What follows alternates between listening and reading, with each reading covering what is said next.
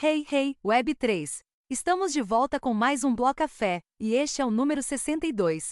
Hoje, prepare-se para um papo com quem vive como avatar no metaverso por dois anos. Vamos explorar o lado bom e o lado nem tão legal assim dos metaversos descentralizados. E se você acha que tocar uma startup é moleza, acredite, não é, especialmente se você for mulher. Apenas 2% do dinheiro destinado à startup vão para aquelas lideradas por mulheres. E vamos entender a sua luta para desconstruir essas barreiras. A nossa convidada, com mais de 10 anos de estrada em marketing digital e tecnologia, vai nos contar os desafios e aprendizados em trazer a Web3 para o mundo real. E não é só. Também vamos falar de filosofia, afinal, ela é filósofa de formação. Vamos falar de pinguins, sim, pinguins, código aberto e independência financeira. Você não pode perder. Diretamente de São Carlos, a capital brasileira de tecnologia, essa conversa está sensacional. Preparada? Então, pegue um café e vamos falar de blockchain.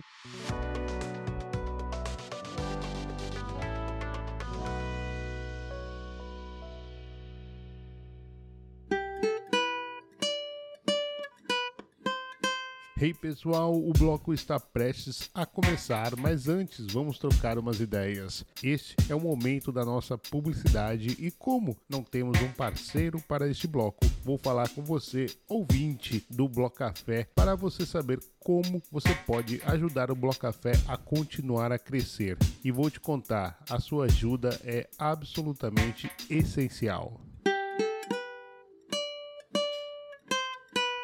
Primeiro e acima de tudo, a sua audiência e interação nas redes sociais são o tesouro mais valioso que eu tenho. Você sabe que a nossa plataforma social principal é o X, mas também estamos explorando o LinkedIn. Portanto, interaja com a gente nessas redes que você já ajuda um montão. Isso é realmente incrível e fundamental para nós. Você também pode pedir o POAP, que é gratuito e exclusivo para cada episódio. Mas espere, tem mais. Se você puder e quiser, eu sei, não está fácil para ninguém. Você pode apoiar financeiramente o Bloco Café. E para tornar essa experiência inesquecível, temos um NFT comemorativo de um ano na rede Zora. Por apenas 0.01 Ether, você pode eternizar seu apoio ao Bloco Café na blockchain e ter esse registro na sua carteira. Incrível, não é? O primeiro link na descrição vai direto para a página do Mint. Se você tiver dúvidas sobre como enviar Ether para a rede Zora, estou à disposição para ajudar você. Como você viu, há várias maneiras de você apoiar o meu trabalho e uma delas é simplesmente ouvir esse podcast que está prestes a começar. Muito bem a todos que chegaram agora, eu sou o Soul Serials e esse é o Bloco Café, podcast Web3 que acredita que a informação é a ponte para a revolução. Aqui você vai mergulhar no universo da Web3, entender suas possibilidades e desafios e descobrir como ela pode revolucionar a sua vida digital. Com entrevistas exclusivas com builders, queremos compartilhar conhecimento e inspirar você a construir o futuro que deseja Experimente você também a Web3 com o Blocafé. Na blockchain já é possível você ouvir o nosso podcast sempre um dia antes de ser distribuído na Web2, mintar um NFT gratuitamente a cada episódio e coletar os curtas mais interagidos pela comunidade. Favorite o Blocafé no protocolo da Áudios e peça o POAP deste bloco. Se você já está no protocolo da Lens, siga a gente por lá também. E assim, de bloco em bloco, experimentamos a blockchain para eternizar os nossos cafés. O agregador de links está na descrição. Bom, vamos para mais um cafezinho. Eu estou hoje com a Natália Locke. Estou aqui já com a minha roupa de metaverso, porque é isso que nós vamos falar muito aqui, metaverso. Vamos dar um pontapé inicial nesse podcast que eu estou bem animado. Então, Natália, primeiramente, muitíssimo obrigado por você ter aceito o convite do Bloco Café e estar aqui nos estúdios para a gente bater esse papo. Eu queria pedir que você se apresentasse brevemente para nossa comunidade e aquela clássica pergunta de todo programa cripto, como que a Natália Locks e as criptos se encontraram. Seja bem-vinda, Natália. É, muito obrigada aí pela oportunidade, né, de estar falando aí um pouco sobre cripto, sobre metaverso, sobre esse ambiente da Web3, né, sobre ecossistema que é tão promissor e que nos dá a oportunidade de realizar tantas coisas, inclusive realizar tantas coisas pela primeira vez. Eu cheguei no, nesse ecossistema da, da blockchain é, primeiramente porque eu já sou uma ativista do software livre, então eu já acompanho alguns desenvolvimentos tecnológicos dessa, dessa área. Eu, eu acompanho principalmente o Tim Berners-Lee, né, que é o inventor aí da internet, e, e ele já há algum tempo estava falando justamente desse do caminho pelo qual a internet que ele criou tinha tinha ido, que foi tomado pelas big techs, que ele que iria criar uma nova internet descentralizada que ele iria criar o Solid. E então tinha todo o movimento. Eu tentei, inclusive, nessa época, eu não lembro agora o ano que foi isso, é, conhecer um pouco mais sobre o projeto dele, mas a descentralização naquela época não fazia sentido, entende? Então, como tudo no software livre, né, você também precisa, às vezes, dosar o limite né, de é, ser muito vanguardista, muito, muito ousado. Então acabei aí é, voltando aí um pouco, trilhando é, naquilo que eu estou empreendendo há muito tempo, que é através de uma startup. Eu entrei no empreendedorismo é, há, há, há três anos mesmo nessa parte ligada à startup é, desenvolvendo uma plataforma de gestão do trabalho remoto, onde tem vários tipos de features, mas eu enfrentei né, problemas para poder ter acesso ao capital, né, enquanto founder de startup, enquanto founder mulher de startup, de ter é, acesso ao capital mesmo ter, com a minha startup acelerada, mesmo tendo um software, mesmo meu software tendo usuário, mesmo eu tendo receita, não era suficiente. E na verdade a gente estava ali já lidando com essa realidade, né? Não sei se você sabe, mas apenas 2% do capital é que distribuído aí para as startups chegam na mão de founders mulheres. Então realmente é mais difícil para a mulher estar tá empreendendo na área de startup, né? E aí justamente foi nesse momento que eu precisei pivotar, né? E encontrar algo que era inovador. É, então eu fui bem com uma cabeça de cientista, né? E falei assim: o que, que é a coisa mais difícil que tem no mercado hoje? O que, que é a coisa mais inovadora que tem no mercado hoje? Eu vou aprender isso e eu vou colocar isso dentro do meu modelo de negócio. Então, nesse momento, eu estava até assim: nossa, vou ter que aprender a programar em blockchain, né? Eu ainda não estava tendo dimensão de fato do que, que era essa tecnologia. E aí comecei, óbvio entrando ali pelo Bitcoin, pela cripto, tentando entender. Logo vieram os jogos Play to Earn, joguei bomba cripto, perdi dinheiro, investi numa Fagafo, nossa também querida startup brasileira, perdi dinheiro, né? Mas não quer dizer que eu não entendi os modelos de negócios. E eu vi muito valor nesses modelos de negócio e foi isso que eu comecei, que me, que me fez cada vez aprofundar mais. E, e logo do jogo Earn, né? Já veio aí o, a questão do metaverso, acabei caindo dentro desse ecossistema, me apaixonei, vi que aí tinha muita possibilidade de inovar realmente nas, na área de startup, e aqui estou eu finalmente, né? Após oito meses pivotando a minha empresa finalmente estamos aí fazendo o nosso período de vesting, né? Que para quem não conhece, é quando uma startup, né, sai aí captando investimento. Nós estamos na série do investimento anjo, estamos captando ainda o nosso primeiro investimento, mas a gente está tendo resultados muito positivos, por quê? Porque tamo, estamos num ecossistema de grandes novidades, né, que é justamente a Web3 e o metaverso. E foi justamente então por precisar pivotar a minha startup que eu entrei no mundo cripto, procurando uma tecnologia inovadora para o meu modelo de negócio. Bacana a coincidência dos fatos, porque em novembro nós tivemos três é, CEO de startup, vamos dizer assim. A, a, Lili também, ela não é, embora não se identifique como CEO de startup, ela também faz isso, né, com a marca dela, a brand dela. Mas tivemos a Elo Passos e, e agora você trazendo aqui. Nesses três, nós falamos sobre esses 2% de startup é, direcionado apenas para as mulheres. A, a Elo fez até uma brincadeira comigo. Ou, ah, eu vou fazer uma brincadeira com você se um homem né, ganhasse cinco prêmios no seu primeiro ano, se fizesse prêmio, ganhou hackathon lá fora, baba, pum, pum, quanto você acha que esse homem captaria? E eu, eu sou péssimo para isso, né? E aí eu, eu falei, ah, pô, não sei muito bem e tal, mas aí isso tem um valor. Aí ele falou, bom, então vamos fazer o seguinte: o exercício agora vai ser troca esse homem por Elopassos, que sou eu e eu, e eu, e eu arrecadei é, dez vezes menos do que esse homem arrecadaria tal.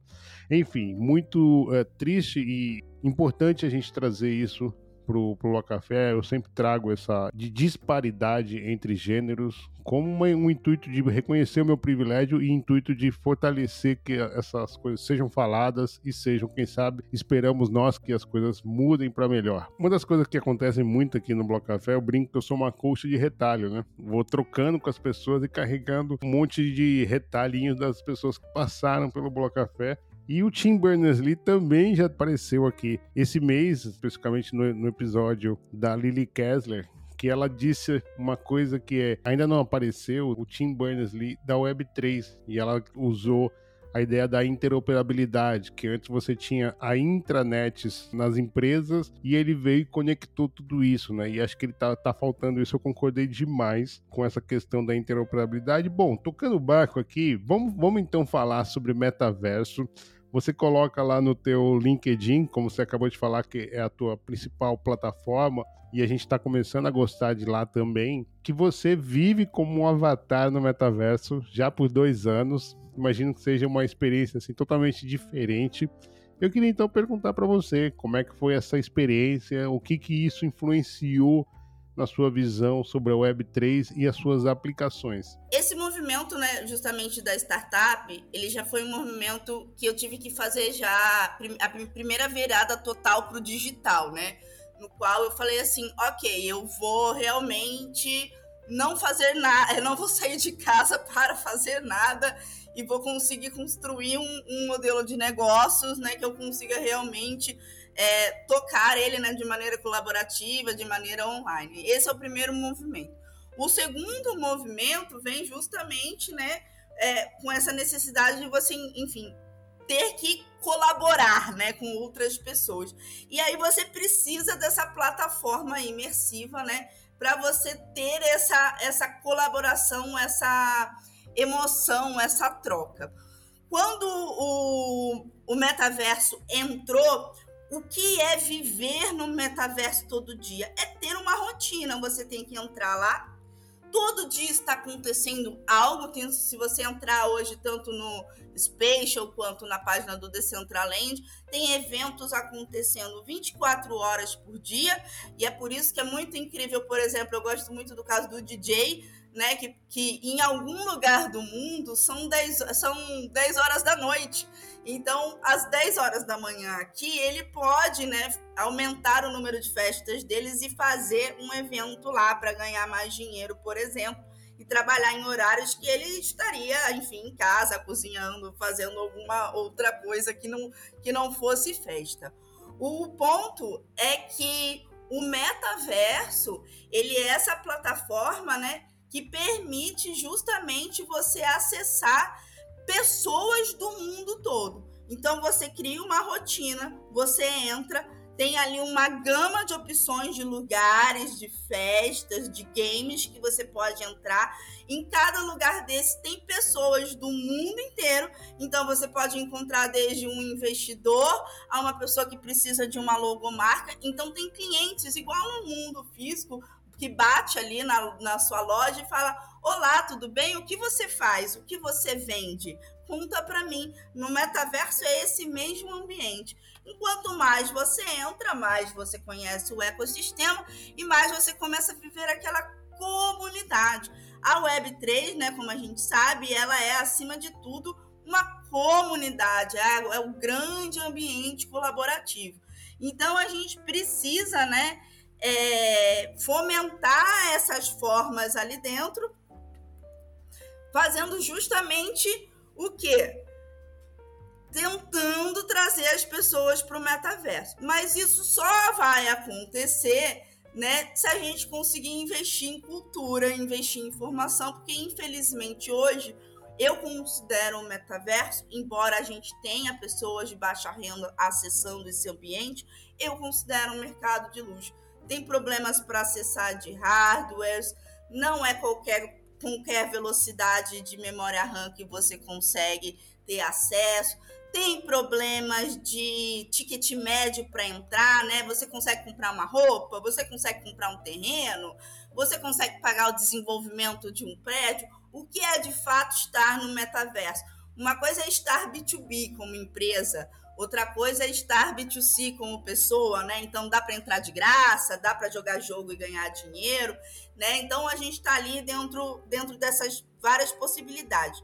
Mas a, o grande aprendizado do viver no metaverso é justamente criar uma rotina, entender um, de um ecossistema, aqui no caso de um Decentraland, inclui a governança da DAO, então inclui fazer política.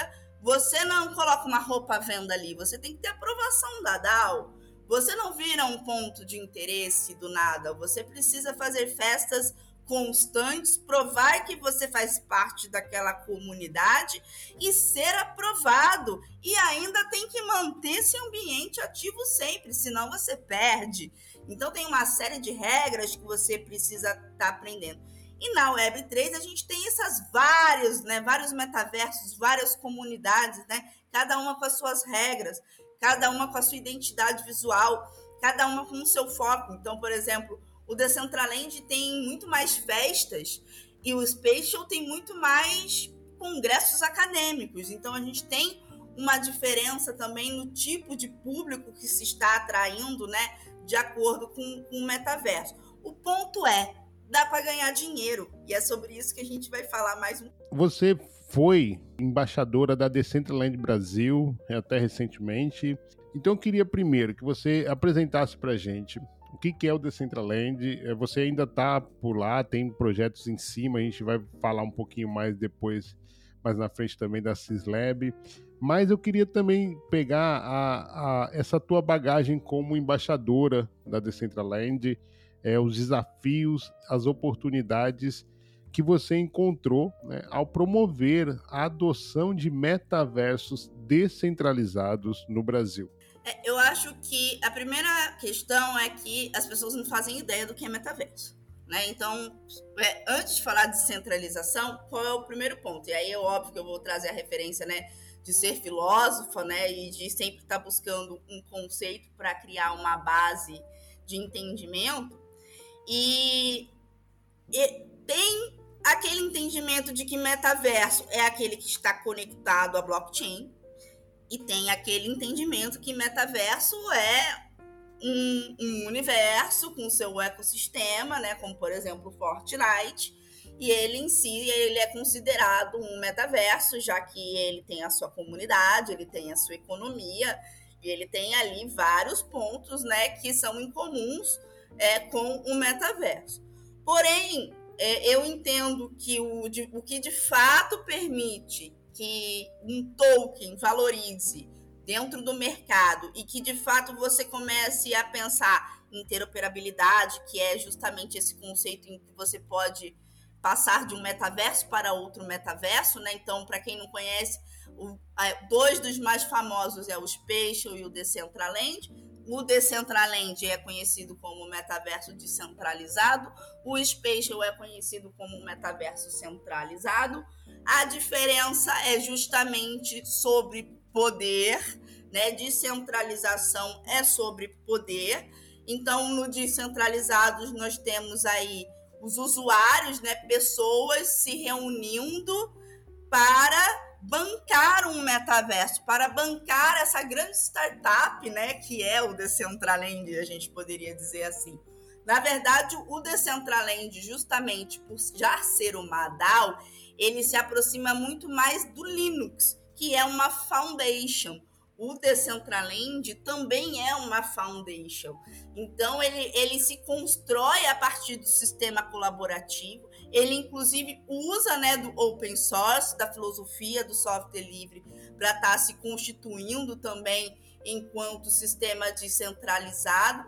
Tenta colocar uma governança que, de fato, dá poder para os seus usuários de decidir o caminho ao qual o desenvolvimento desse metaverso vai ter, e, e é extremamente diferente do Space, no qual tem uma empresa, uma cabeça, você não decide se vai lançar marketplace, se agora é o momento de incluir, de lançar um token que vai funcionar também na blockchain, né? A própria moeda do Spatial, ela é uma moeda mais parecida aí com Super Mario, né? Ela só funciona dentro daquele ecossistema tem um valor, você pode ganhar dinheiro? Sim, você pode. Não quer dizer que você não vai ganhar dinheiro. Só que você não vai conseguir pegar esse ativo, botar na sua carteira e vender isso em um mercado, dentro de, de uma plataforma aí de exchange.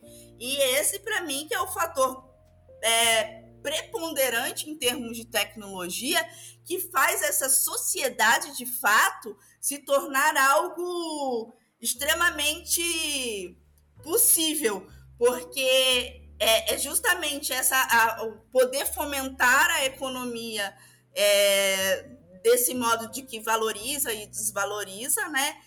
Ele precisa da economia para fomentar tudo isso, entendeu? É, para justamente ter a produção a partir disso. Senão você fica engessado, né? Vira uma bolha né? Você não sai daquele ecossistema, você não escala. E toda bolha tem aquele problema, que é o caso, por exemplo, do Facebook, que atingiu o máximo dele de usuários. Ele tem que virar metaverso, ele tem que ganhar dinheiro de outras formas.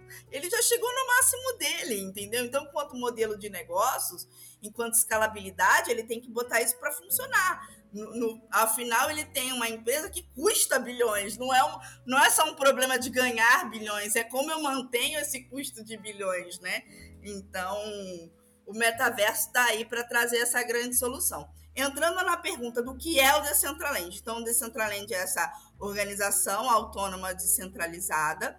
Toda DAO né, se une para botar um um propósito em prática. Então, por exemplo, você pode se reunir para achar a cura de uma doença, né? Então, cada um ali vai dar X reais, a gente vai pode estar tá criando um token ou não e tá promovendo toda uma governança de como vai funcionar, qual cientista a gente vai contratar, onde que a gente vai testar. Então tem uma série de coisas para serem decididas e por isso exige governança. E essa é a grande novidade do mercado para as startups, experimentar governança, que até então você só experimentava tecnologia. Agora a gente pode também experimentar novos modelos de governança, né? Não hierárquicos, descentralizados, e é sobre tudo isso que o Decentraland traz. Então, por exemplo, dentro dessa guerra entre metaversos, qual vai perdurar? A gente não sabe, o, a gente sabe que a Apple lançou um óculos, que a Meta lançou um óculos, que isso vai ser uma grande revolução. Teve aquele PIN agora também, que vai eliminar aí o, os celulares da nossa mão. Então a gente está passando por um momento em que os hardwares também vão mudar, né? É, da, da, da nossa convivência, vão passar a ser outros tipos. E, mas a gente não sabe o que. O Meta vai engolir os peixes? Não sei. São, são, são os mesmos usuários que estão ali? Não sei. É, uma outra questão também. A Meta entrando. É, é, de fato, ela vai conseguir converter? Ela pretende lançar no celular. Eu acho que isso pode derrubar. Agora, enquanto o metaverso descentralizado, a meta não derruba porque quem decide manter aquele projeto lá funcionando são os usuários. E é por isso que a descentralização, novamente, é sobre poder, porque é sobre esse poder de se manter enquanto modelo de negócios. Eu vou estar tá aqui, eu vou continuar concorrendo nessa área, nesse nicho. Então é por isso que ele tem tanto valor e no fim custa-se mais entrar, porque também ele entrega esse valor a mais para quem está querendo entrar dentro do metaverso. A outra questão é mercado ativo. O Decentraland hoje tem um mercado que movimenta 138 milhões de dólares em ativos digitais. Não é uma coisa assim, ai, vai, tá funcionando ou não tá funcionando. São 138 milhões de reais. É só olhar um número, simples assim. Entendeu? Em, em relação a mercado, a gente tem que, tem que entender o quê? Que quando eu faço a mintagem, que para quem não conhece é quando eu pego essa roupa aí digital, né? Faço o upload dela, e aí eu vou pagar uma taxa, né, para colocar nessa blockchain para eles para ter um, um, um token para ter esse código aí que vai dizer que esse que essa minha roupinha ela tem um dono, né? Ela tem um, uma quantidade X, ela tem um valor. E aí você paga lá, no caso do Decentraland, são 750 reais. Então aí super caro para você estar tá colocando uma roupa no mercado. Só que você colocou 750 reais aquele ativo passa a ter um valor de peso, porque no mínimo você já pagou 750 reais. Então já é um próprio sistema no fim que ele ajuda no fim o creator a valorar de fato o seu ativo. Então a, a descentralização no fim ela tem muitos benefícios.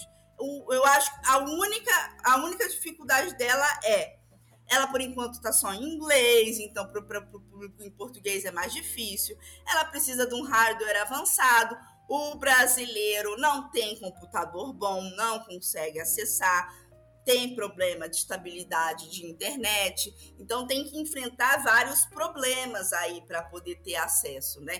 E aí começa também, é, justamente nesse momento que você começa a refletir, pô, eu ainda não tenho um óculos de realidade virtual, é, como é que eu acesso essa, essa tecnologia da realidade virtual se eu não tenho o objeto? Ah, então eu sempre vou ficar para trás porque eu não tenho acesso a esse hardware.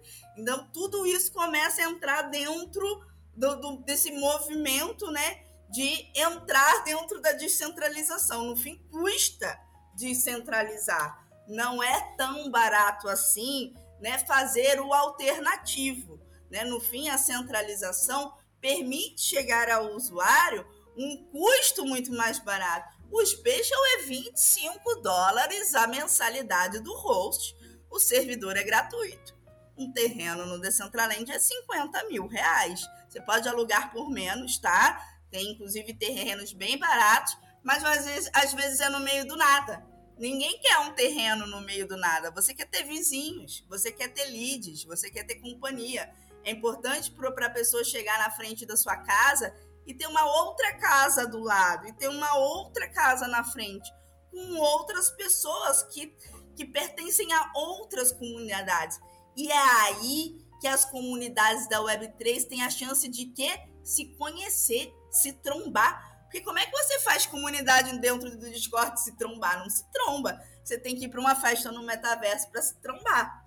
Então, por isso que é um ecossistema tão maravilhoso de estar tá trabalhando. Pô, eu fico pensando, né? Tipo, quão longe a gente tá de um universo, e aí eu acho que a gente vai já sair uma primeira, pela primeira vez aqui do roteiro aqui agora, Natália, porque quão longe a gente tá, quão distante a gente tá dessa, dessa, dessas coisas, por exemplo, da pessoa preferir comprar um terreno né, no metaverso, ao invés de, por exemplo, comprar um terreno na, na vida real para ela morar, porque por conta de, sei lá, de, de negócio mesmo, ponto de vista empresarial.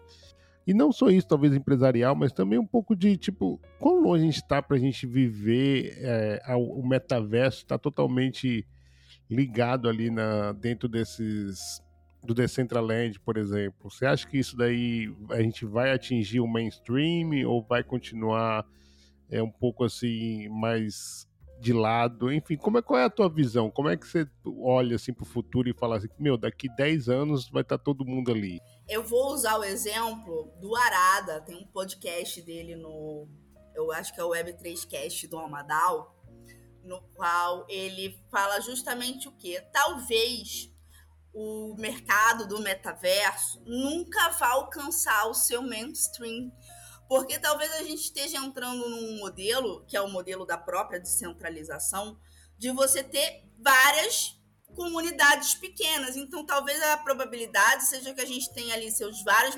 metaversos, cada um com as suas características, né? Mais festa, mais game, mais acadêmico, é, enfim, cada um com as suas características. E cada um vai ter ali a sua X quantidade de usuários: 5 mil, 15 mil, 3.500.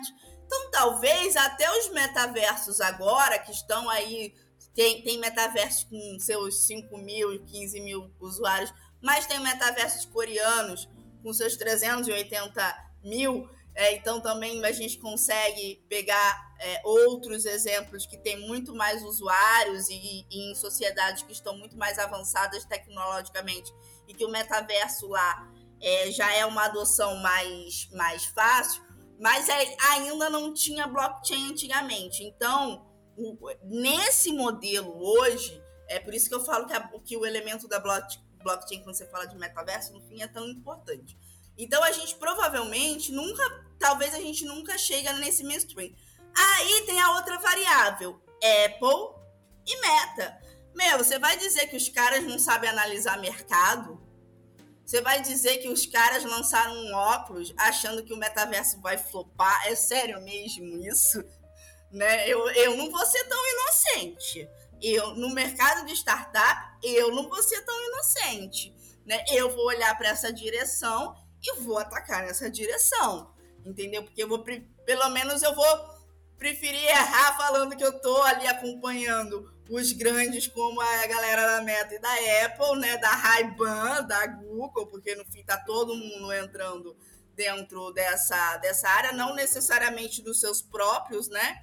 É, a, a, às vezes alguns vão estar tá entrando com outros parceiros, então muita coisa vai ser desenvolvida. E é óbvio que o Fortnite vai entrar na blockchain uma hora. Esses jogos vão entrar na blockchain uma hora. Né? E aí que tem toda uma necessidade dos mercados, o quê? De transitar a galera da Web 2 para a Web 3. E não tem mão de obra para fazer isso. E a gente tem um problema gigantesco de mercado. E é aqui que a minha startup vai atacar. Porque no fim vai faltar mão de obra. Então a adesão desse mercado, ele já está acontecendo. Eu não acho que é uma coisa que vai acontecer. A Dolce Gabbana já está lá. A Adidas já está lá e está com um ROI positivo das ações. O grande lance hoje é que você, enquanto empresa pequena, com quatro, cinco ações, você faz mais ações no metaverso do que uma Dolce Gabbana.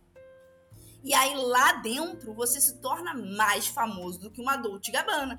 Então, dentro do Decentraland, você usar uma roupa do Meet Todd, você usar um rostinho do Jinja, é muito mais famoso, é muito mais hype do que um Dolce Gabbana, do que um Adidas.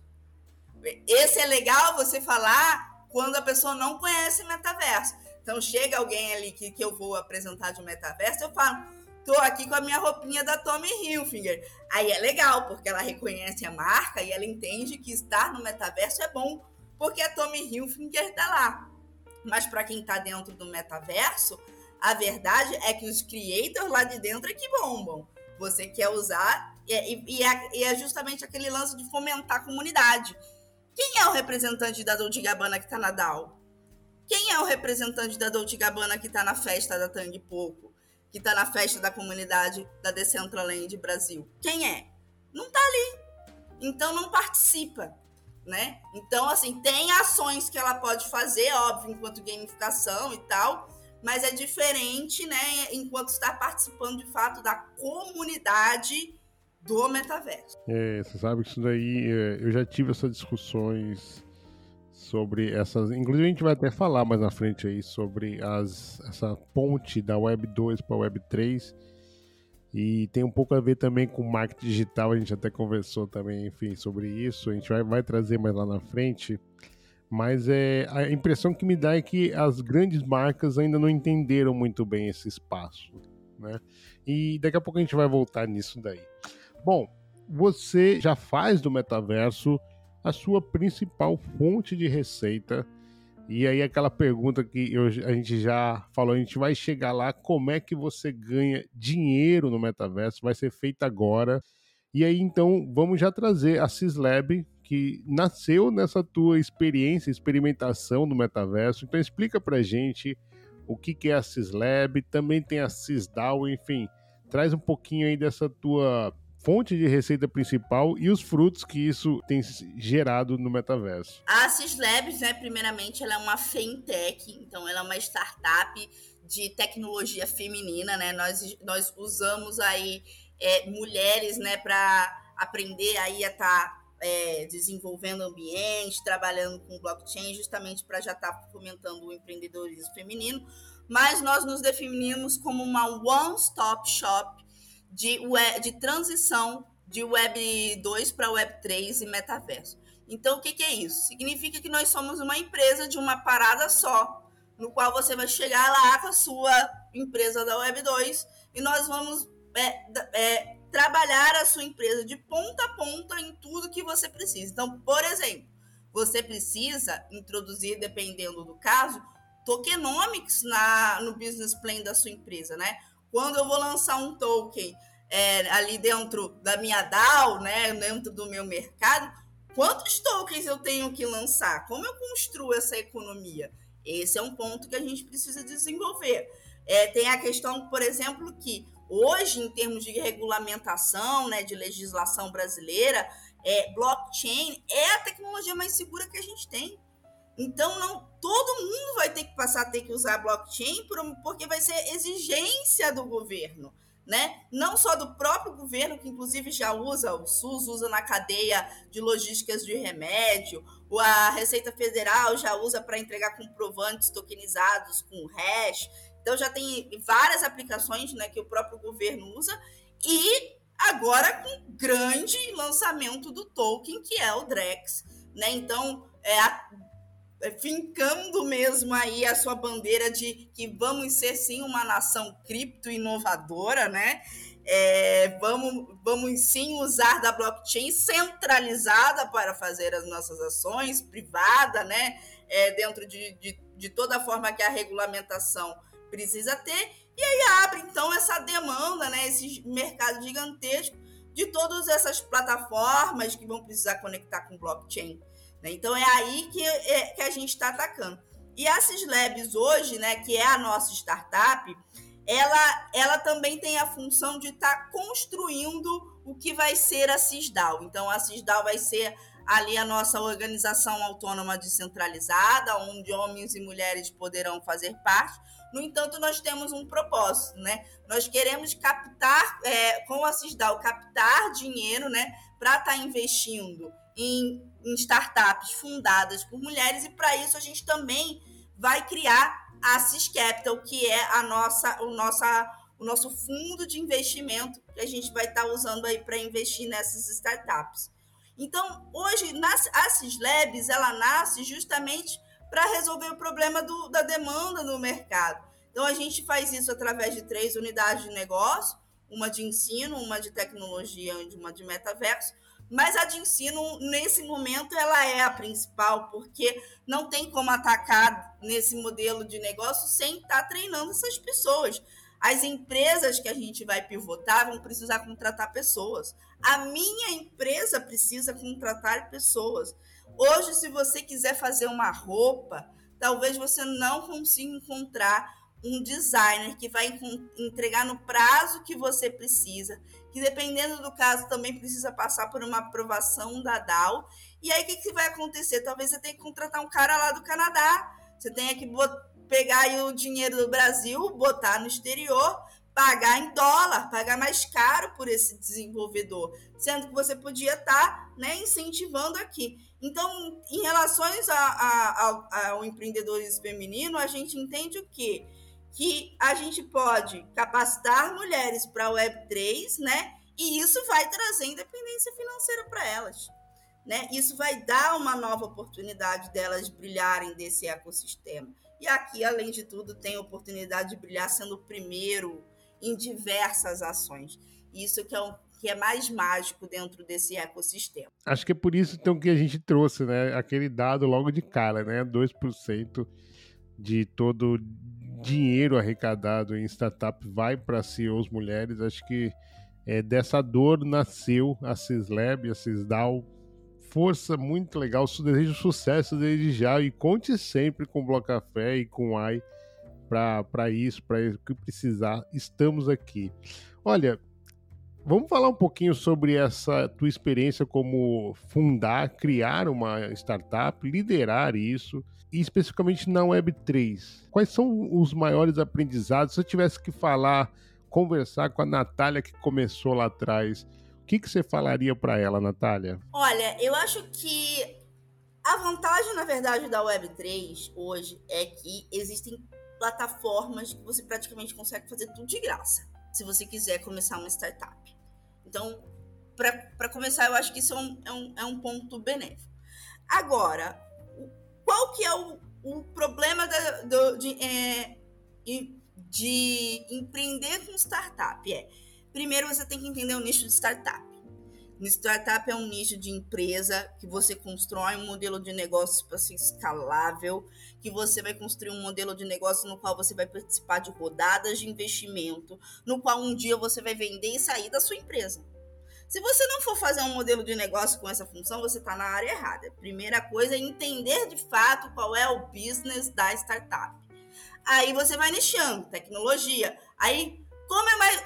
Para onde que eu vou? Onde está a minha dor? Eu, Natália, né? É, entrei no empreendedorismo, né, migrando da carreira acadêmica e da, da filosofia, da sociologia para o mundo acadêmico, para, desculpa, para o mundo do empreendedorismo, né?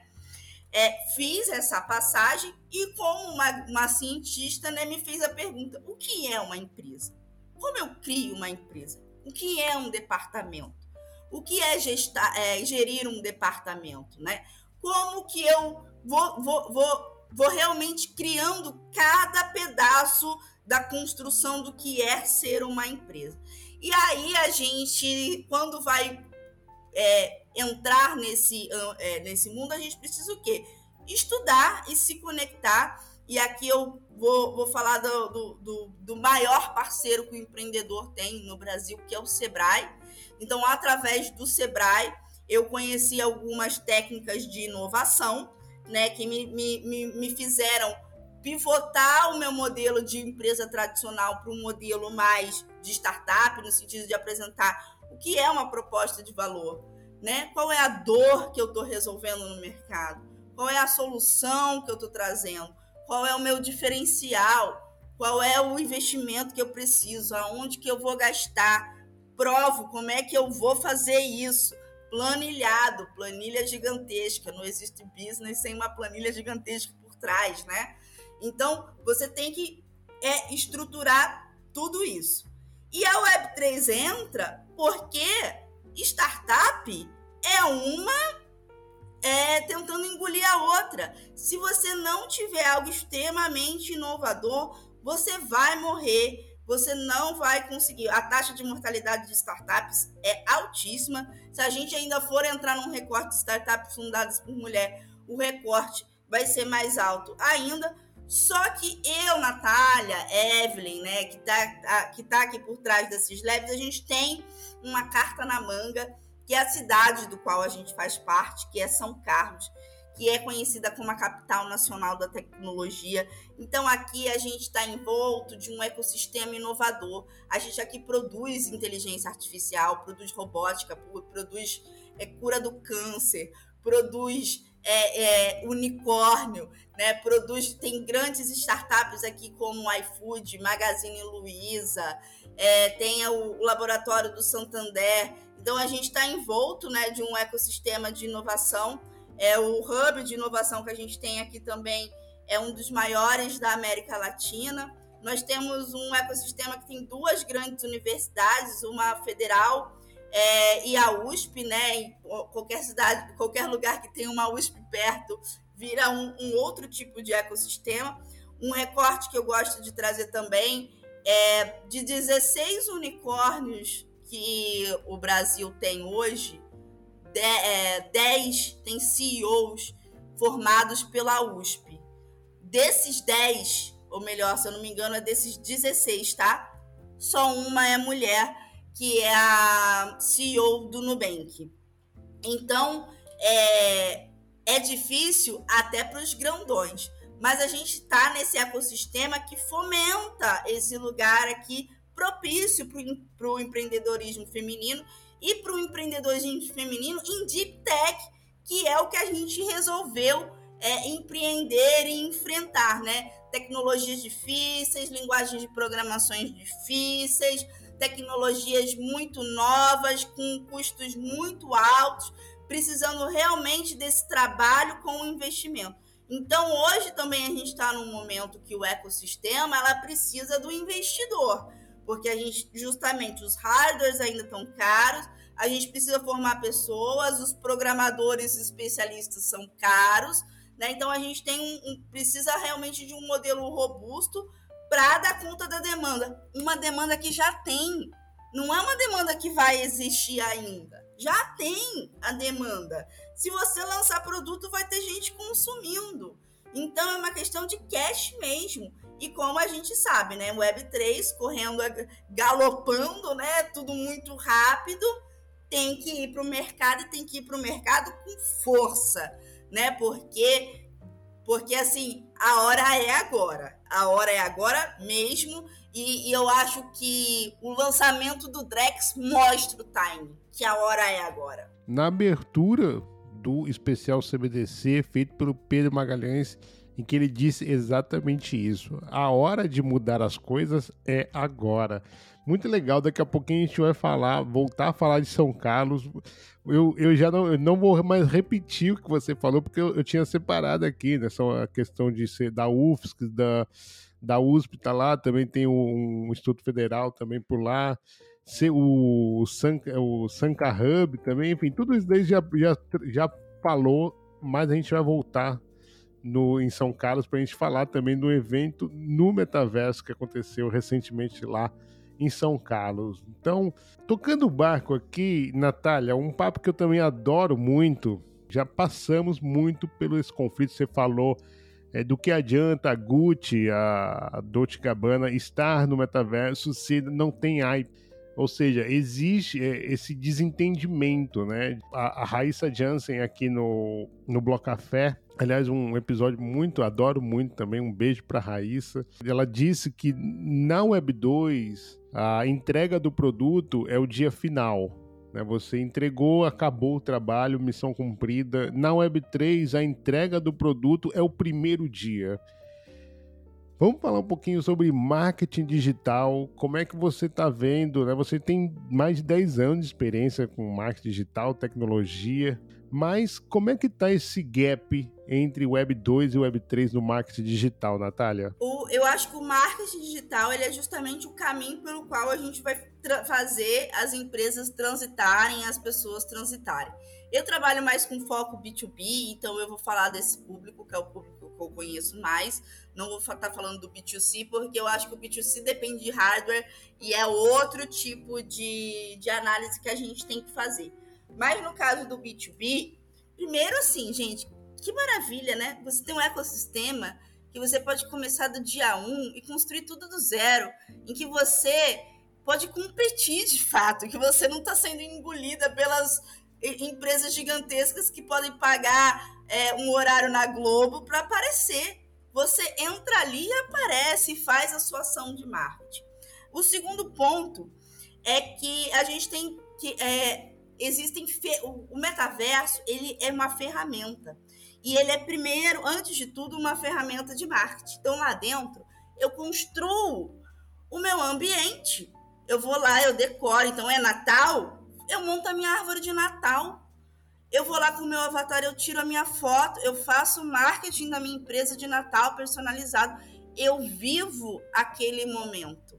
É, e isso é uma ferramenta muito rica, porque eu não preciso pagar modelo, porque eu não preciso pagar estúdio, porque eu não preciso pagar fotógrafo, porque eu não preciso pagar uma série de custos que eu tinha antes na Web 2.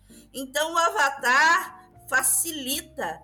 a Web 3 traz essas ferramentas que vão diminuir o custo do marketing, que é um dos custos mais caros que uma empresa tem hoje. Quando a gente entra também em Web3, a gente está falando o quê? De novos canais de venda. Então aqui eu tenho uma chance de começar a vender para um público que eu não vendia. Um público que eu consigo chegar perto, um público que, que está em comunidade, que é possível, de fato, você trocar. É muito diferente do, do Instagram, que você praticamente, embora você possa ali é, responder as mensagens, né? É, não é, não tem uma troca de fato de comunidade. Você praticamente tem é, um, uma lista de transmissão, né? No qual você joga conteúdo, as pessoas recebem, comenta, mas não faz aquilo virar outra coisa, virar uma ação, né? É, não vai dali para outra ação. Então, por exemplo, quando a gente vai numa festa dentro do Decentraland, acabou uma festa, as pessoas perguntam: e agora? A gente vai para onde? Porque sempre tem alguma coisa para fazer, um lugar para ir, um amigo para encontrar. E é aí que estão as possibilidades de venda. E é aí que a gente vai descobrindo. Então, por exemplo, dentro do Decentraland, você pode ter um, um apartamento e lá tem um telão. E você que está hoje em Portugal e eu que estou aqui no Brasil, a gente pode se juntar lá naquele telão para assistir Oppenheimer naquele telão. E a gente vai ter que pagar 10 dólares para poder ter acesso a esse telão. E alguém vai lucrar com isso, né? E as coisas vão acontecer. Então, é, dentro do marketing digital, eu vejo que, essa, que é um momento de vender pesquisa de marketing. Então, eu acho arriscado oferecer um retorno para o cliente hoje, mas a gente consegue oferecer muita pesquisa, por isso mesmo que eu falo que o time é um timing do investidor, é um timing para a empresa que quer pivotar, é um time para quem quer estar tá na frente, para quem tá, quem é futurista, quem é vanguardista, né? Esse é o time. Agora, tem gente que ainda está aprendendo a usar o Facebook, né? A maioria das pessoas nem usam mais o Facebook, já estão em outras redes, tem gente que ainda está entrando. Então, assim, a maturidade de, é, tecnológica no Brasil o gap é absurdo. Mas toda essa aceleração da, da, da inteligência artificial já está trazendo a facilidade né, de você começar a conviver mais com a figura do avatar. Naturalmente, você usando o avatar para fazer o seu marketing da Web 2 com inteligência artificial, né, ainda não estando no metaverso, você vai vendo que, poxa, eu podia entrar com o meu avatar da Natália e encontrar o avatar da Sabrina Sato na balada tirar uma selfie com ela. Puxa, não é que eu fiz mesmo isso na vida real? Porque a vida real do metaverso é tão real quanto a vida que a gente está vivendo. Né? As experiências que eu tenho lá são incríveis. Então, o meu avatar conhece o avatar da Sabrina Sato, conhece o avatar da Nina Silva, conhece o avatar da Adriane Galisteu. Eu, pessoalmente, não conheço né? Então, olha a possibilidade da empresa. A Natália antes não era nada. Agora a Natália com o metaverso, ela foi numa festa com a Adriane Galisteu. Olha a diferença de business plan. Agora com o metaverso, antes eu tinha que vender, por exemplo, para um bar que também tem a possibilidade de estar no metaverso com eventos digitais, com, com acessos com NFT, com brindes, com gamificações, coisas que dá para pensar, tem um milhão de possibilidades. Eu acho que tem gente que arruma é desculpa para não avançar tecnologicamente, sabe? Querendo ficar no tradicional, tá bom, tá tudo bem, mas está querendo vender mais, está querendo vender mais e não está querendo se esforçar mais. Tecnologia nova não vem sem esforço. É difícil pra caramba é todo dia. Eu não tô na balada, eu tô aqui fazendo podcast. 20 horas, 8 é, horas da noite, eu já trabalhei o dia inteiro. E a gente está aqui tentando o quê? Evoluir, avançar, construir. Então, é, o momento do o, o marketing digital vai ganhar muito dinheiro, né? O, principalmente porque vai precisar de muito curso de inteligência artificial, muito curso para lidar com o metaverso. Então, as pessoas também vão, vão estar tá ganhando justamente nessa fase de formação. E tem todas essas pessoas, todos os influencers precisam vir avatar. Uhum. Todo mundo vai precisar ter uma persona para estar, tá, às vezes, num lugar que ela não pode estar naquele momento, porque agora a gente faz reuniões ao mesmo tempo, né, praticamente. Eu, inclusive, com, com o metaverso, isso acontece de fato. É, dependendo do caso, você consegue estar em mais de um lugar ao mesmo tempo. E isso é a escalabilidade do tempo. Exatamente. Quem fala sobre o tempo é o Ronaldo Lemos, né? Que é esse cara aí maravilhoso que ajudou a gente a fazer o marco civil da internet aqui no Brasil. E é por isso também que o Brasil tem uma lei de cripto. É graças a esse marco civil. O Brasil já era preparado em termos de legisla legislação para avançar para uma lei de cripto. Então o Drex ele vem já num movimento maravilhoso, né? É, e o pessoal, inclusive, é, falando de Drex, né, fala muito, compara muito com Pix, né? E a gente tem que lembrar, gente, por trás de toda essa tecnologia sempre tem um software livre, sempre tem uma Red Hat por trás. Né? E aí a gente volta à descentralização, porque no fim, descentralização está em tudo, é que as pessoas não sabem né? o quão o quanto né, de sistemas colaborativos né, elas, elas usam e não sabem, né, que é uma coisa maravilhosa também. É, mas voltando aí à questão do marketing digital, é o momento do marketing digital que estava morno, né? Que tinha dado uma declinada, a galera não está mais vendendo curso, não está vendendo mais muita coisa. Web3, metaverso, é a possibilidade aí de estar tá entrando nessas novas tecnologias, né, e estar tá realmente faturando uma grana alta, principalmente porque hoje ela pode vender para as grandes marcas. Você não precisa estar tá vendendo para o pequeno agora, você pode estar tá tirando um peixe grande e o momento é agora. O peixe grande vai precisar do desenvolvedor para entrar no mercado e você tem que estar tá preparado para essa demanda. Se você não estiver preparado, aí vai ser que nem mais um canal de YouTube nascendo agora, né? É, então, isso daí é o gancho perfeito, Natália, para a próxima pergunta, né, sobre estar tá preparado. Você no teu LinkedIn, você coloca que você ajuda empresas a inserirem blockchain em seus modelos de negócio. Vamos falar um pouquinho sobre isso, quais são os principais benefícios que você vê na adoção. A gente já falou um monte deles aqui, né? Mas como você vê que está ocorrendo essa transformação, no, pelo menos nos setores em que você já trabalhou? Bem, primeiramente por causa da transparência, tá? O investidor vai botar dinheiro, o que ele mais quer? Transparência com o dinheiro dele. É uma questão de jogo financeiro. Então, para ele é negócio estar que o seu modelo de negócio tenha blockchain, tem, tenha essa transparência em termos de gestão, em termos de processos, né? Entre outras coisas. O outro ponto é entender o que o que de fato esse modelo de negócios precisa. Ele precisa é de um software com smart, com smart contract, né? Ele precisa de uma plataforma white label, ele precisa só de uma campanha de NFT. O que é estar na blockchain? Estar na blockchain não é necessariamente criar uma programação. Às vezes, uma campanha de NFT, no qual ela vai botar a sua, sua NFT lá no OpenSea, é suficiente para ela pivotar. E a gente está fazendo isso com um cliente nosso que é o Instituto Acorde. Nós estamos fazendo uma campanha de NFT para uma instituição é, para Down, PCD mais e né, autistas. Então eles precisavam o quê? Fazer uma campanha de doação, já é algo que eles trabalham, já é uma, é uma instituição sólida. Mas com a blockchain, primeiro, eu pude levar e ampliar o conceito de comunidade deles. Então, antes eles eram uma instituição né, uma organização aqui de São Carlos, no qual eles basicamente pediam dinheiro para pessoas de São Carlos para estar ajudando a instituição.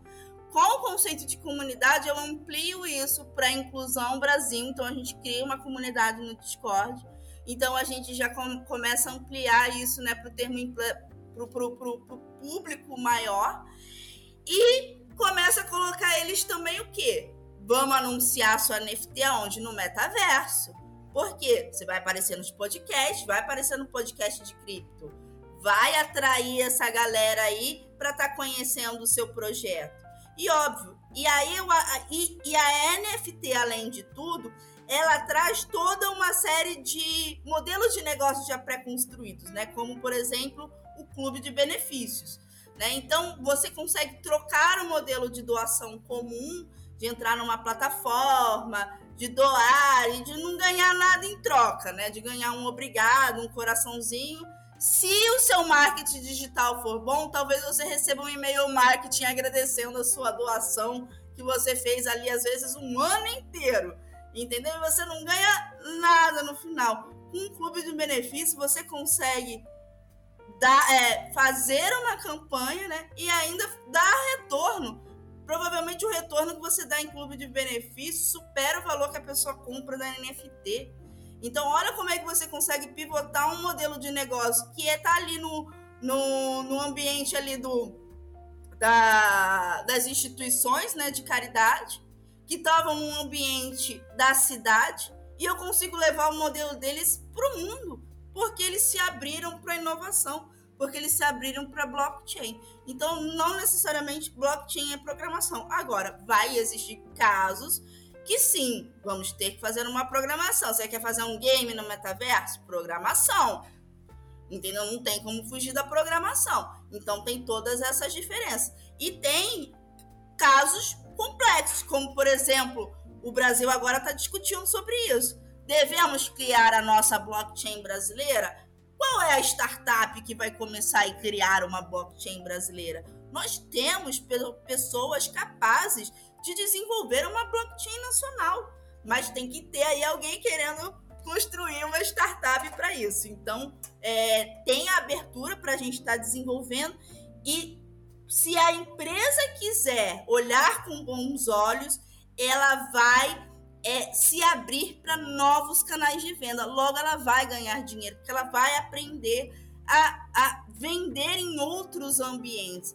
E uma empresa que não, que não está indo para frente sempre, entrando em novas comunidades, conhecendo novas formas de vender, acaba. Acaba. Uma empresa sempre tem que estar tá crescendo. Então, ir para a Web3 é um movimento natural.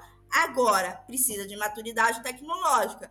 Dá para ir aos pouquinhos? Dá para ir aos pouquinhos, mas já é um usuário que tem um computador, que tem um celular, que às vezes já usa uma inteligência artificial. Muito provavelmente, às vezes, é um estúdio de marketing digital que vai me contratar num serviço mais especializado. Então, muitas agências de marketing vão contratar a agência de marketing especializada em metaverso, né? É, com, com essa que tenham esses produtos para poder estar tá atacando porque não vai estar tá preparado.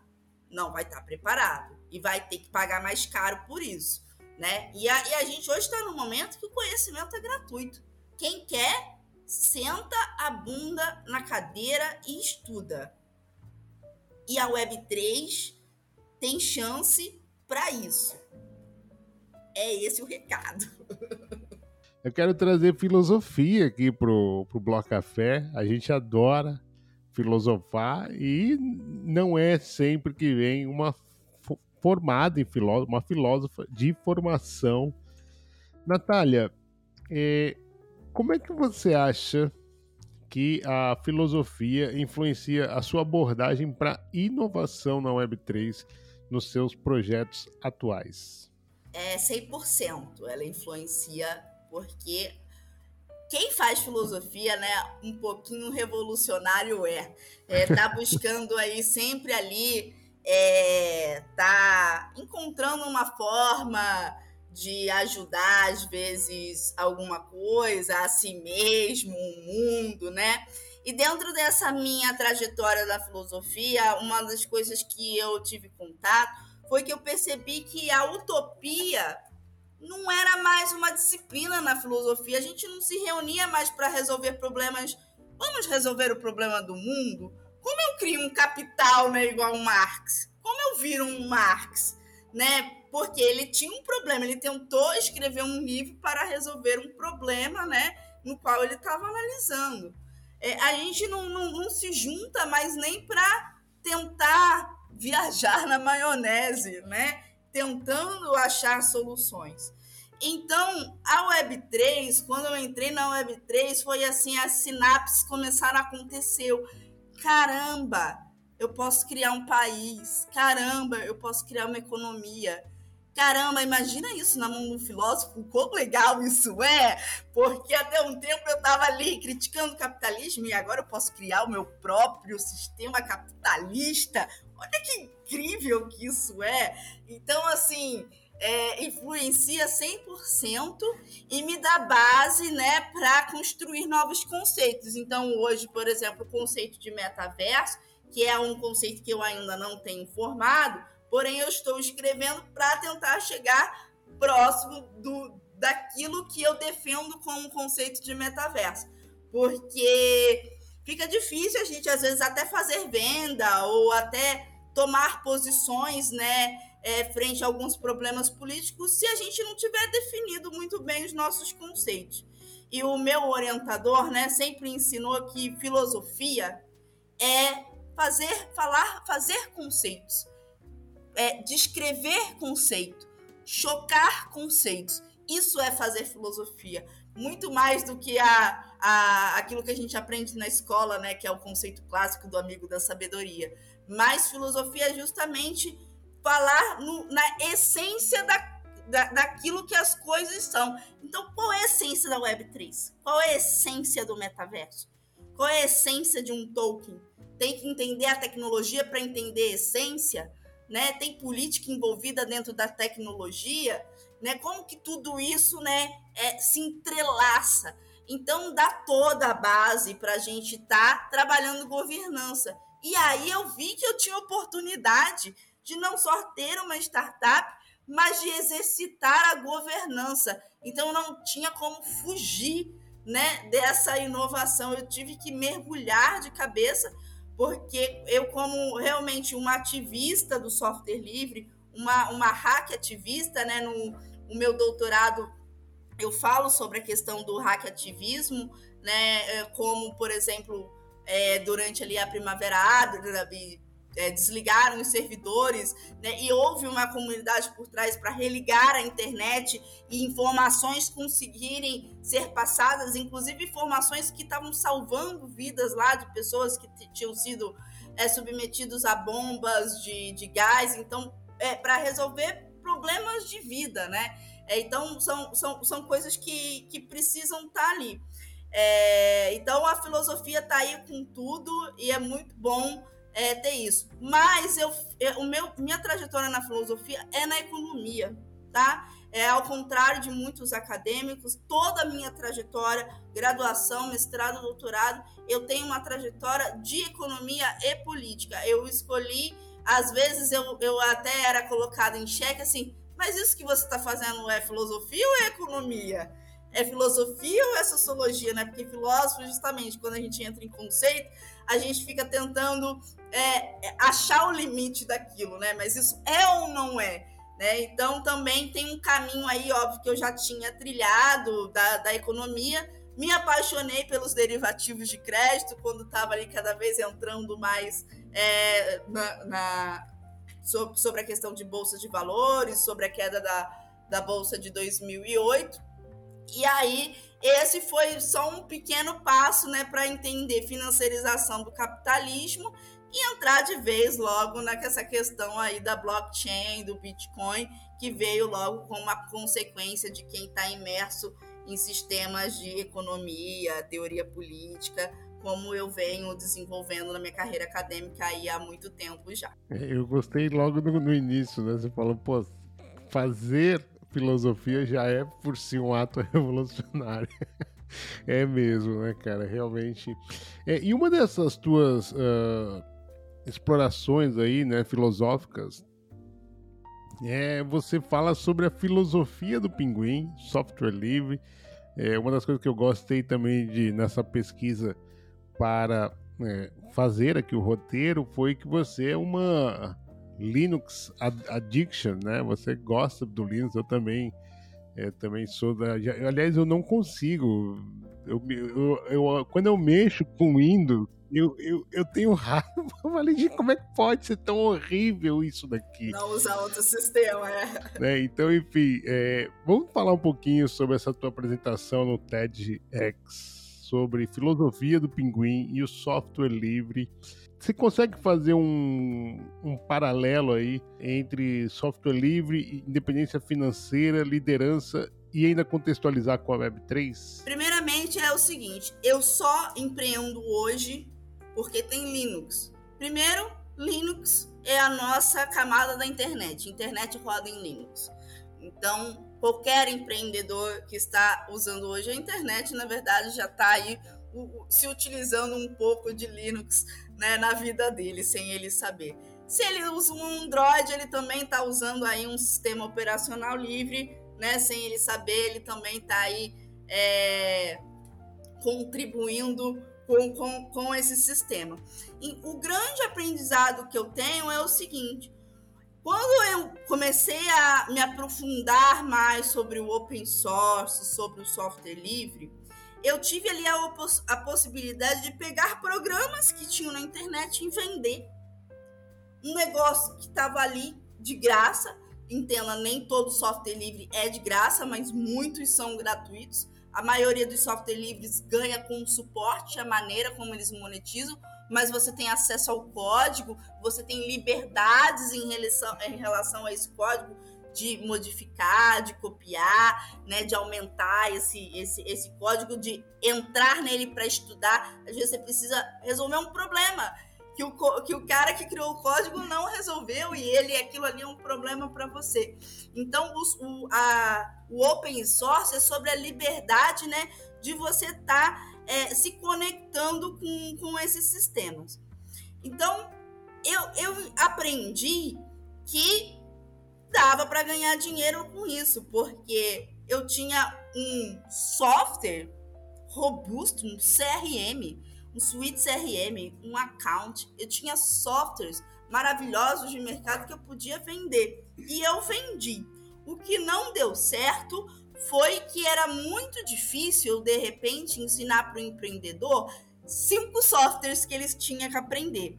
Isso não era fácil. Foi por isso que eu acabei entrando na programação, né? E desenvolvendo uma plataforma que é, integrava esses softwares que eu tentava vender.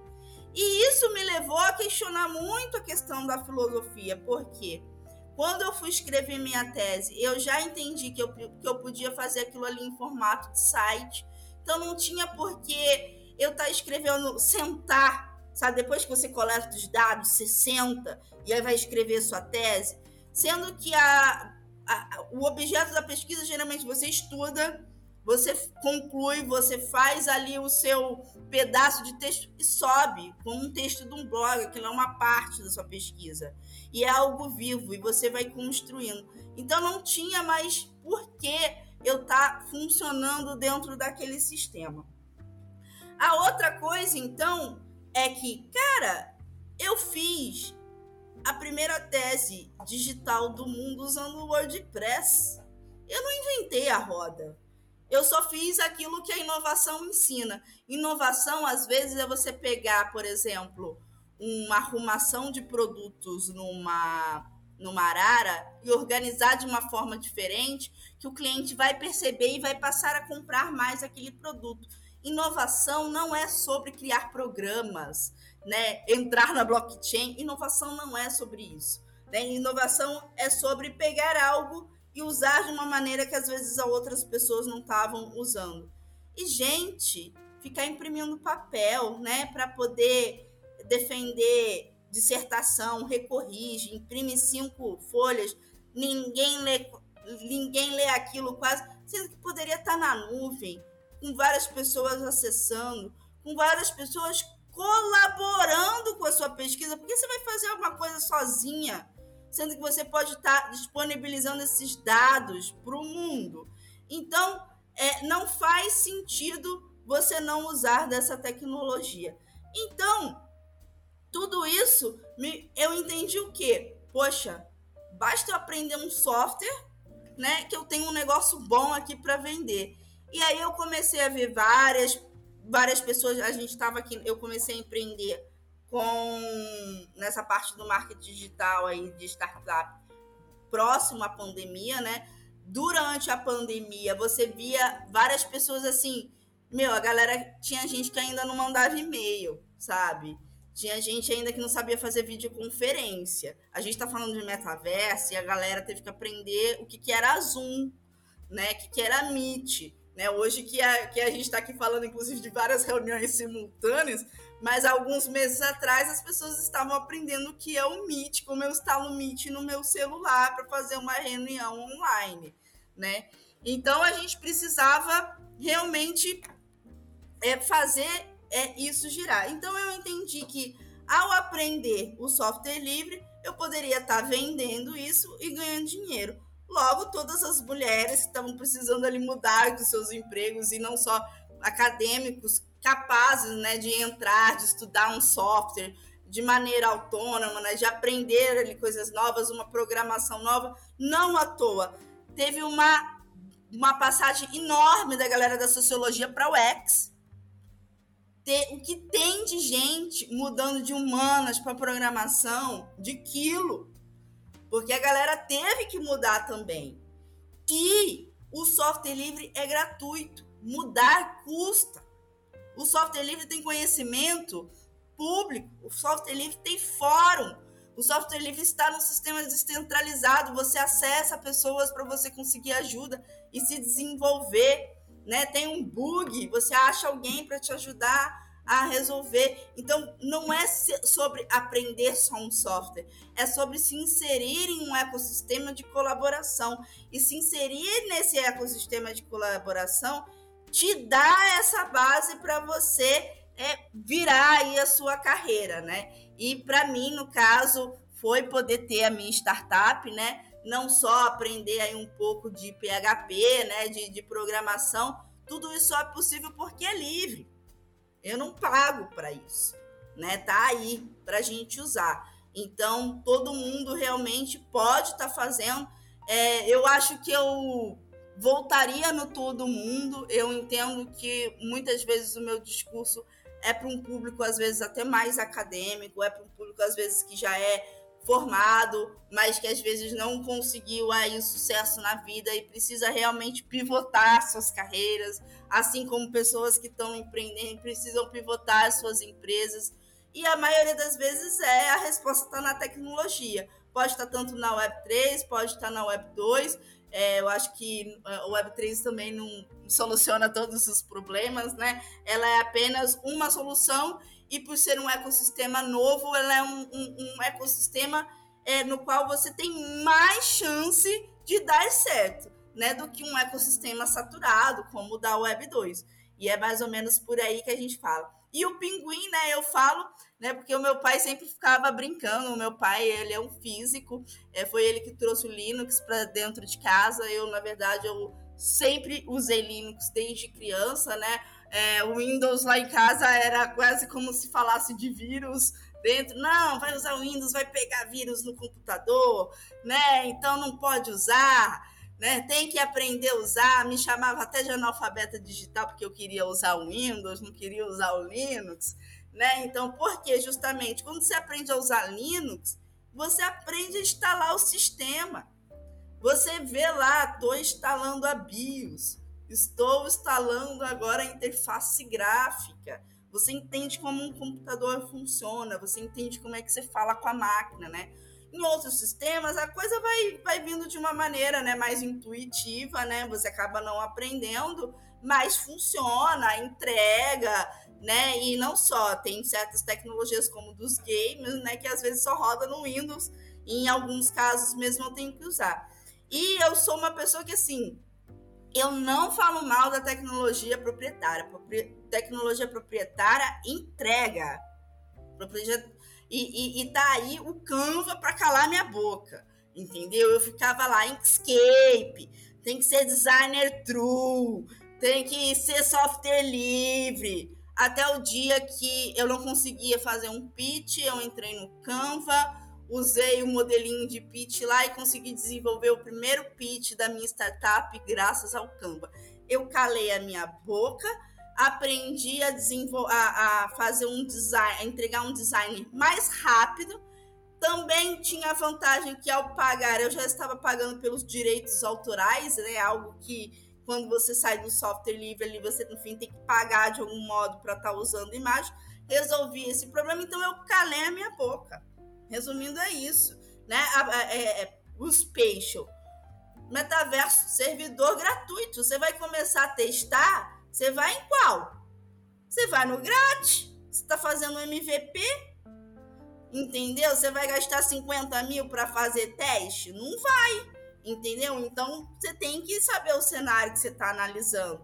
Agora, você vai entrar com tudo, aí de repente gastar 50 mil é interessante. Então, tem aí vários cenários para estar tá analisando. É isso. É, é, você falou agora uma, um ponto assim que eu, eu fiquei um pouco em conflito lá logo no começo quando você falou do Spatial, né?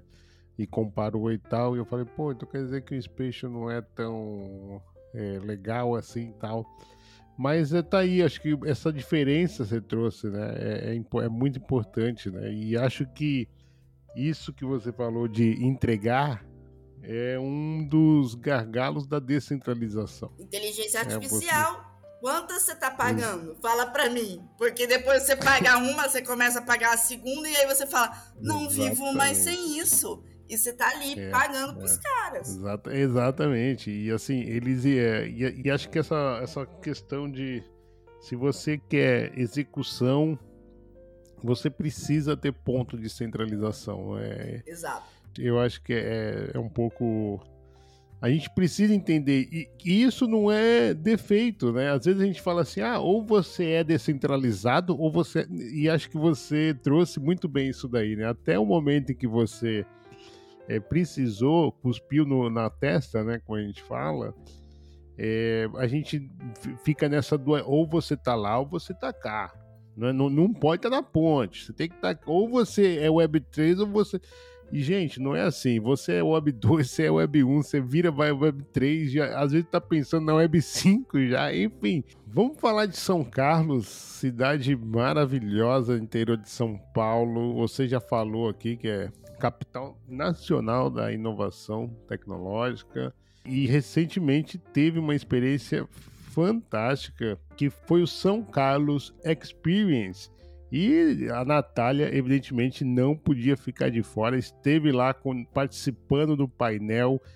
Foi um sucesso total, mais de 3 mil inscrições, 200 palestrantes, 9 mil pessoas no evento, impressionante. Traz um pouquinho disso, como é que foi esse evento, como é que foi o pessoal uh, uh, sentir ali, o que, que você sentiu de quão aberto está é, a, as inovações para a Web3, Natália? Primeiro, a gente precisa contextualizar que esse evento é a primeira vez que acontece aqui em São Carlos. Embora nós somos uma a capital aí nacional da tecnologia e, e em breve seremos a capital nacional da tecnologia DTI, então de Deep Tech mesmo, né?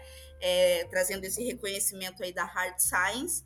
É, esse evento nunca tinha acontecido. A gente não tinha um grande evento como essas feiras de empreendedorismo que tem em São Paulo, né? Como Rio Innovation Week, como Blockchain é, São Paulo, Blockchain Rio, NFT Rio, né? A gente ainda não tinha esses grandes eventos, esses eventos de startup, né? Então tava faltando fazer isso. Então houve todo um movimento do, das universidades, dos centros de inovação, da prefeitura, né, de estar tá realmente se juntando aí para estar tá fazendo esse evento.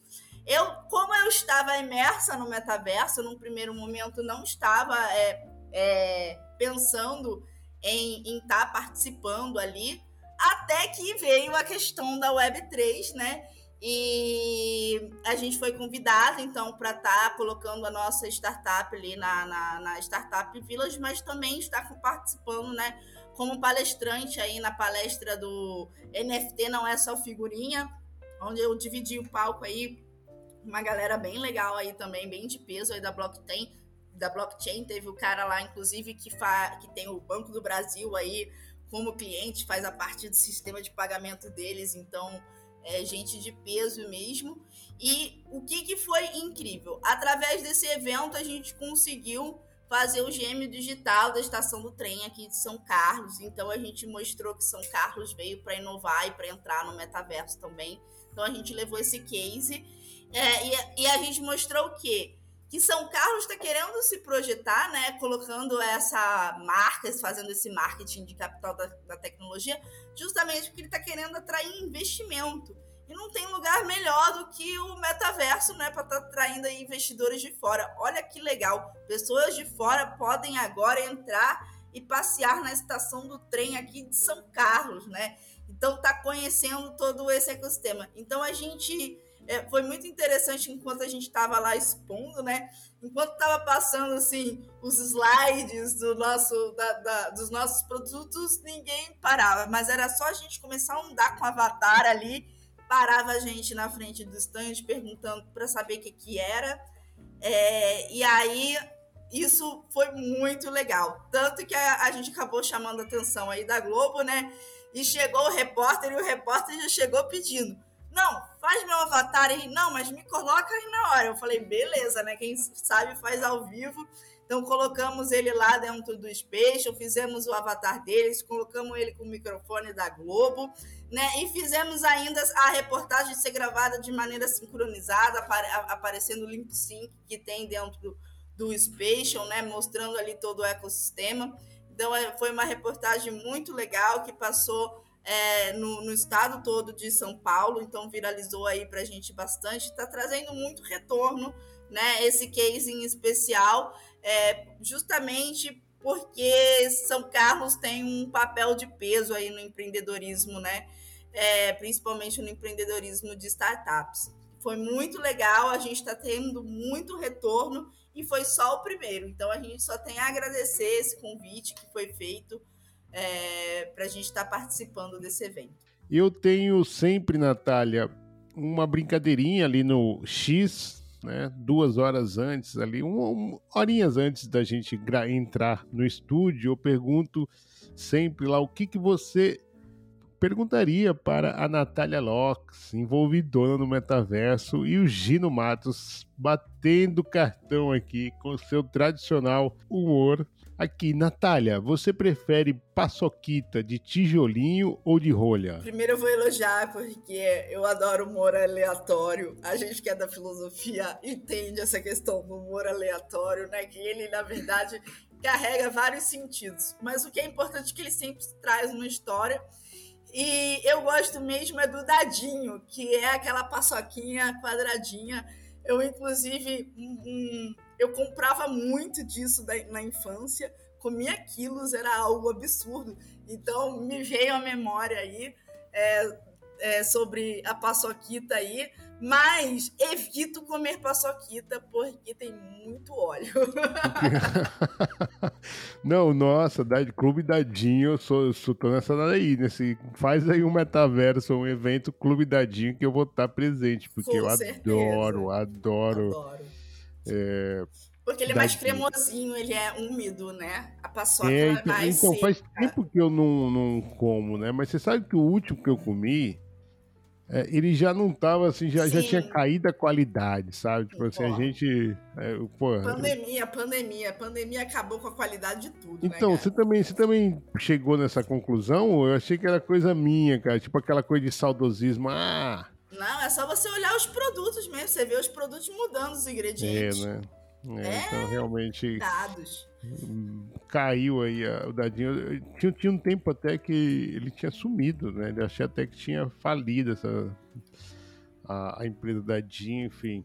Faz aqui, parte aqui do... sempre tem um boteco numa esquina que ah, vai ter não, dadinho. interior é, é, realmente o, o dadinho é muito forte no, no interior mesmo, é verdade. Daí eu comia, eu comia muito mais dadinho na, na minha cidade natal que, que na capital, é verdade.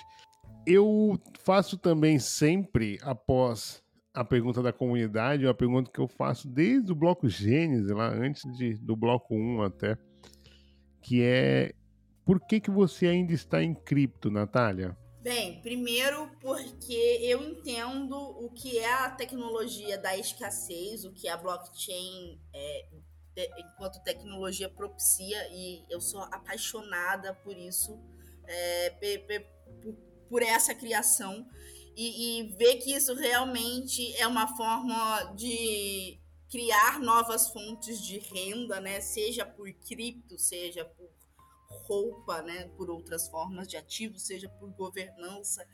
É, isso me, me, me trouxe de fato, me deu na minha mão o poder de revolucionar talvez não o mundo, mas talvez o meu metaverso. e, e, e, e, é, e, é, dentro de, desse arcabouço que eu acabo me inserindo aí. É, eu acho que é mais ou menos isso. Eu, eu tô em cripto porque eu vejo a cripto como uma possibilidade, bem, primeiro de eu me destacar na minha carreira, né, trabalhando com inovação, mas eu realmente acredito nessa tecnologia. Acredito não, né? Eu, enquanto programador, entendo essa tecnologia é, e preciso usá-la, porque ela é maravilhosa, ela é uma tecnologia que cria coisas, né? É, e, e que possibilita dar escassez, dar valor diferente. E isso, inclusive, do ponto de vista filosófico, é realmente incrível.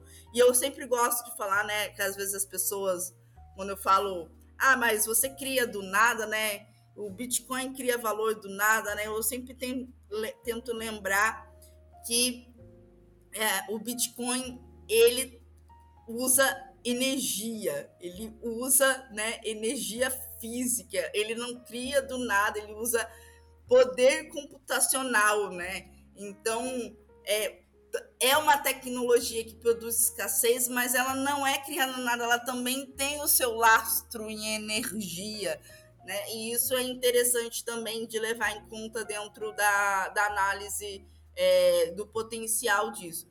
E é justamente por isso que eu continuo, eu realmente vejo todas as aplicações que a gente pode fazer e eu quero testar, quero conhecer mais, eu cada vez me encanto mais, vejo as novas possibilidades de estar tá usando e quero entrar nesse universo aí.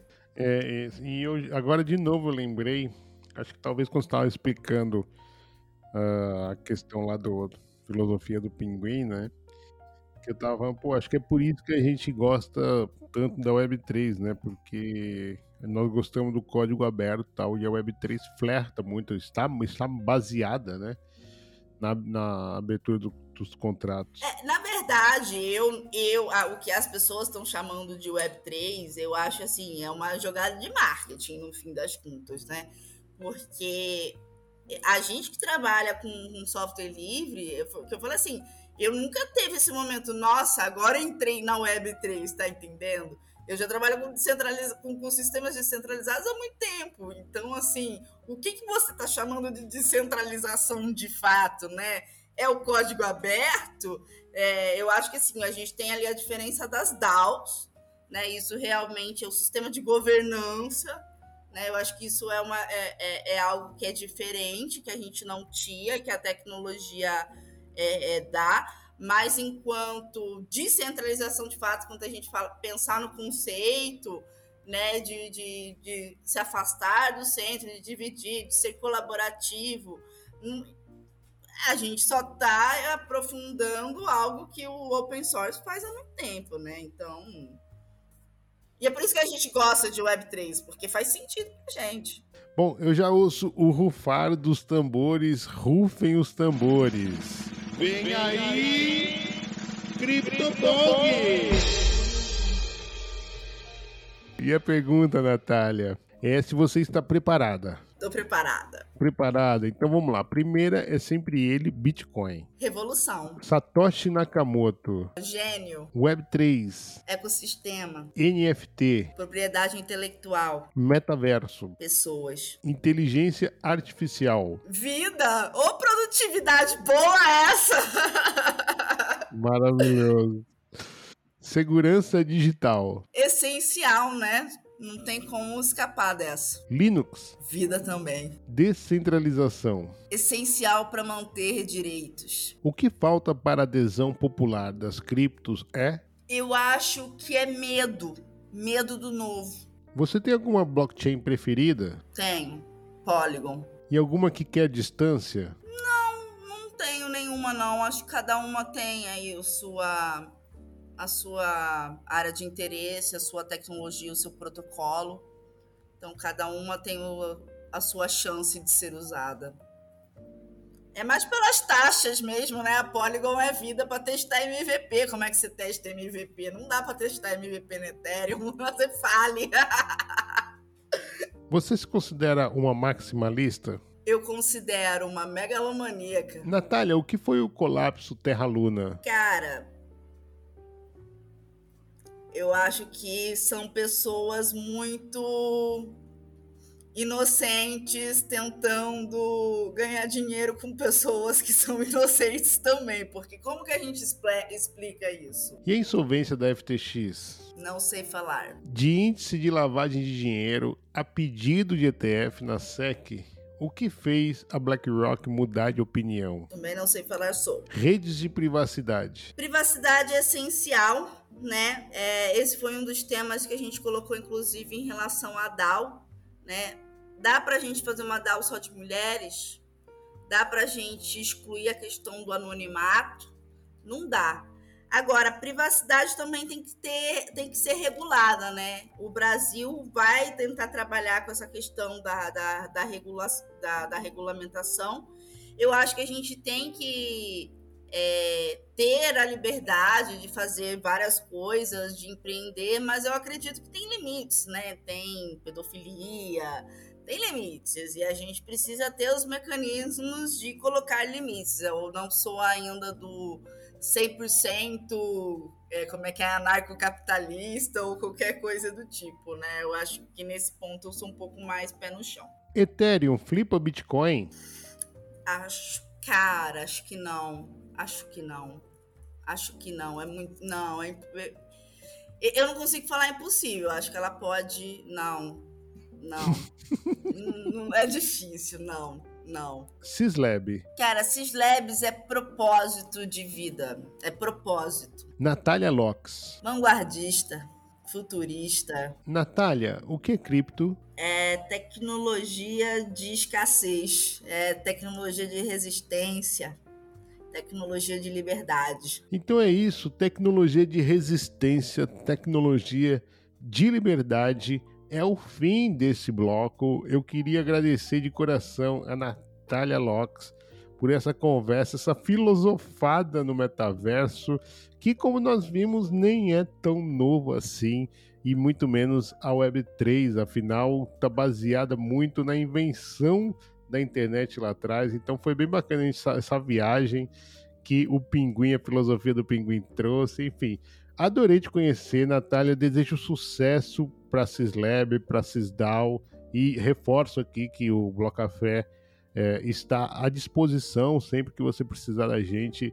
A gente está de portas abertas, Natália. Então, eu queria que você encaminhasse então para as considerações finais e contasse qual é o melhor jeito de te encontrar. Legal. Primeiro eu quero agradecer o espaço aí, principalmente para falar da pauta, né, novamente do empreendedorismo feminino, de que apenas aí 2% é, das founders mulheres recebem capital.